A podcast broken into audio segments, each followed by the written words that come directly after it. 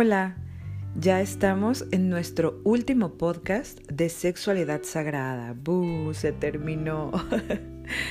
Han llegado comentarios lindos y muchas inquietudes sobre esta temporada. Eso significa que es un tema que nos interesa y bastante. Y no está de más. Necesitamos reeducarnos al respecto y tumbar barreras que no nos dejan experimentar de manera sana y armoniosa la experiencia de la sexualidad. Nuestro tema de hoy, sexo sí, espiritualidad también. ya sabemos qué es la sexualidad sagrada.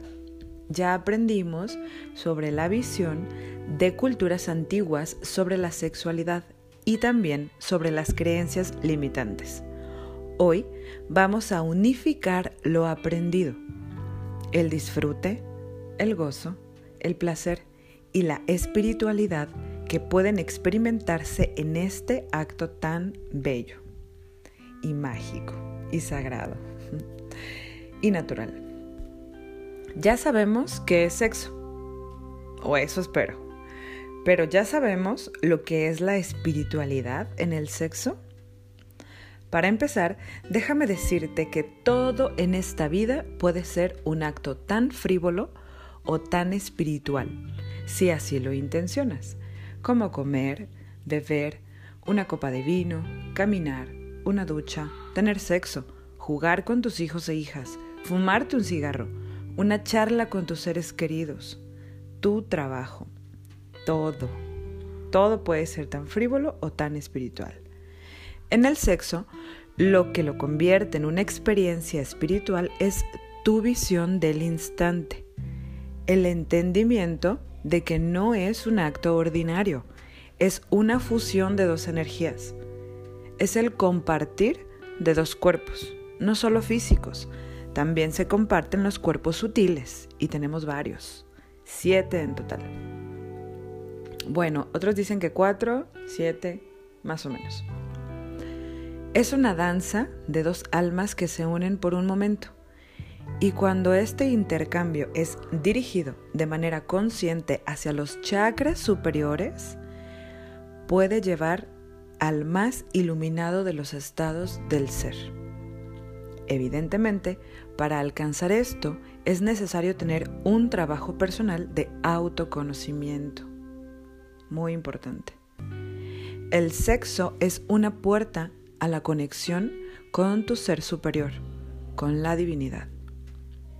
Entonces, si entendemos que esta experiencia es así de sublime como un acto sagrado, habrá que prepararse para ello, desde el cortejo, el ambiente, el cuerpo, los aromas, los sonidos, las caricias, las sensaciones.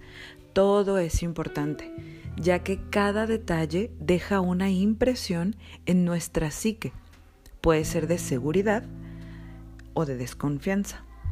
Por ejemplo, hay personas para las que el lugar es muy importante, un espacio en armonía, para otras las luces, para otras los aromas, para otras los sabores, para otras personas el tacto, para otras personas la energía del otro.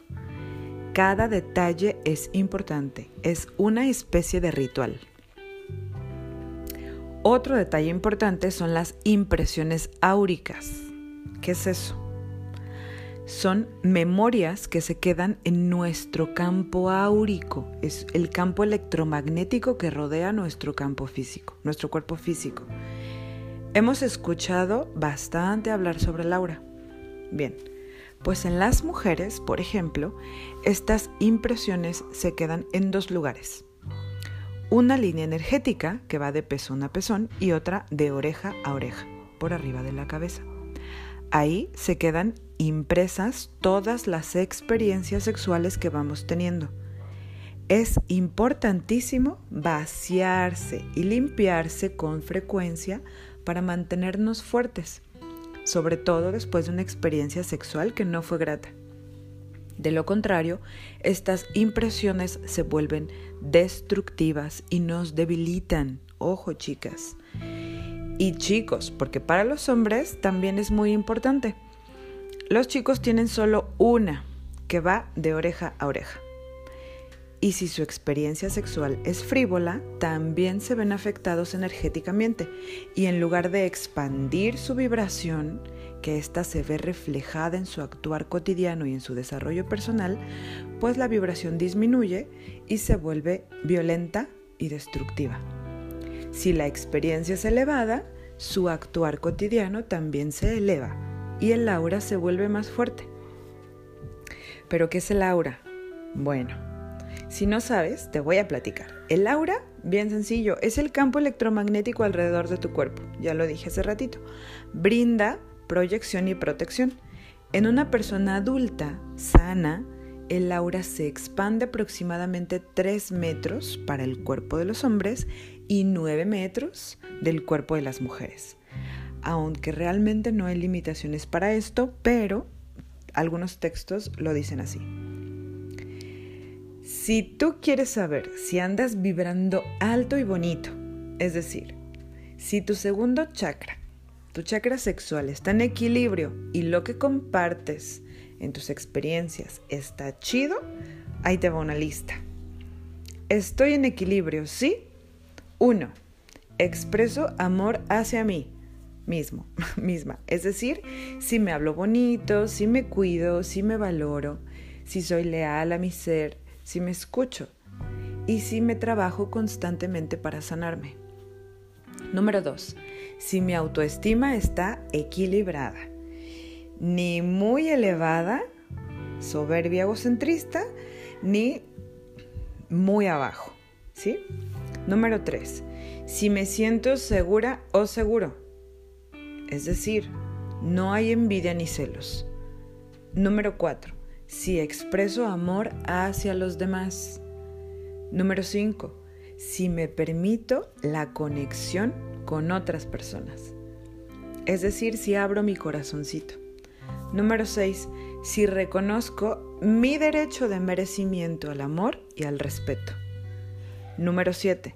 Si soy generoso o generosa. Número 8. Si siento pasión por lo que hago y pasión por la vida. Número 9. Si mi presencia nutre o cura a otros. Eso es bellísimo. Bien. Estoy en desequilibrio de mi chakra sexual. Sí. Número 1. Vivo ansioso o ansiosa, sobre todo por esta conexión con, con, el otro, como estar buscando siempre una pareja y otra constantemente. Número 2. Si me siento desconectado de las demás personas. Número 3. Si soy demasiado crítico o crítica y juzgo. Número 4. Si anhelo el contacto pero al mismo tiempo lo rechazo. Eso pasa muchísimo. Número 5. Si yo mismo o yo misma me rechazo. Número 6. Estoy en desequilibrio cuando me polarizo es decir, cuando veo las cosas con este filtro de esto es bueno o es malo y no hay más. Número 7. Si soy intolerante o arrogante. Número 8. Si soy demasiado complaciente. Número 9. Si soy rígido o rígida, inflexible. Número 10. Si vivo bajo la creencia de que tener pasión, deseo y necesidades es malo o que la intimidad es inmoral, mala y pecadora. Desequilibrio total. Bien, a grandes rasgos nos podemos dar una idea de cómo andamos vibrando y de la calidad de energía que estamos compartiendo a la otra persona. Es importante para el otro, pero también es importante para ti. ¿Qué podemos hacer si no estamos en equilibrio? Bueno, la práctica de yoga, la meditación, el acompañamiento emocional, exponerte a un medio de autoconocimiento, las artes marciales estudiadas a profundidad. Todas estas son herramientas que nos ayudan a entender quiénes somos, quién eres, dónde estás ahora, cómo vibras, a dónde vas. Mm, son buenas preguntas, ¿verdad? La existencia humana es mucho más que trabajo, dinero y cosas. La existencia humana es amor, es conexión, conectar con el otro, es hacer alquimia, es cooperar, es una aventura, es apasionante, es gozar, es ser para hacer, es crear, es movimiento, es expansión, es evolución.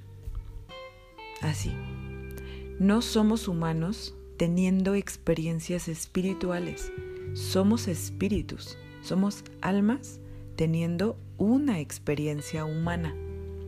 Y algún día esta alma regresará a la fuente. Así que disfrutemos de esta experiencia como un maravilloso regalo. Disfrútalo. Muchas gracias por haber escuchado las locuras que te compartí en esta temporada. No son inventos míos. No acabo de encontrar el hilo negro. No. es conocimiento que viene de miles de años, millones de maestros, escritos, textos sagrados, ancestros, vidas. Seamos esa tierra fértil en la que se puedan sembrar estas semillas de maravilloso conocimiento. Solo me queda agradecerte por estar del otro lado de la bocina. Deseo de corazón que tus experiencias humanas sean amorosas, sean sagradas, que te eleven y nutran tu evolución como alma. Nos escuchamos la siguiente semana con una nueva temporada bastante interesante. Se va a llamar Desmenuzando la maternidad y paternidad. Uf, vámonos recio a romper el romance y poner en perspectiva sincera y objetiva lo que es ser padre y madre en este momento de la evolución humana y en esta cultura mexicana. Dios mío, van a llover guarachazos. Te quiero mucho. Gracias por escuchar, gracias por estar. Te abrazo fuerte. Nos escuchamos la siguiente semana. Se acabó esta temporada. Adiós.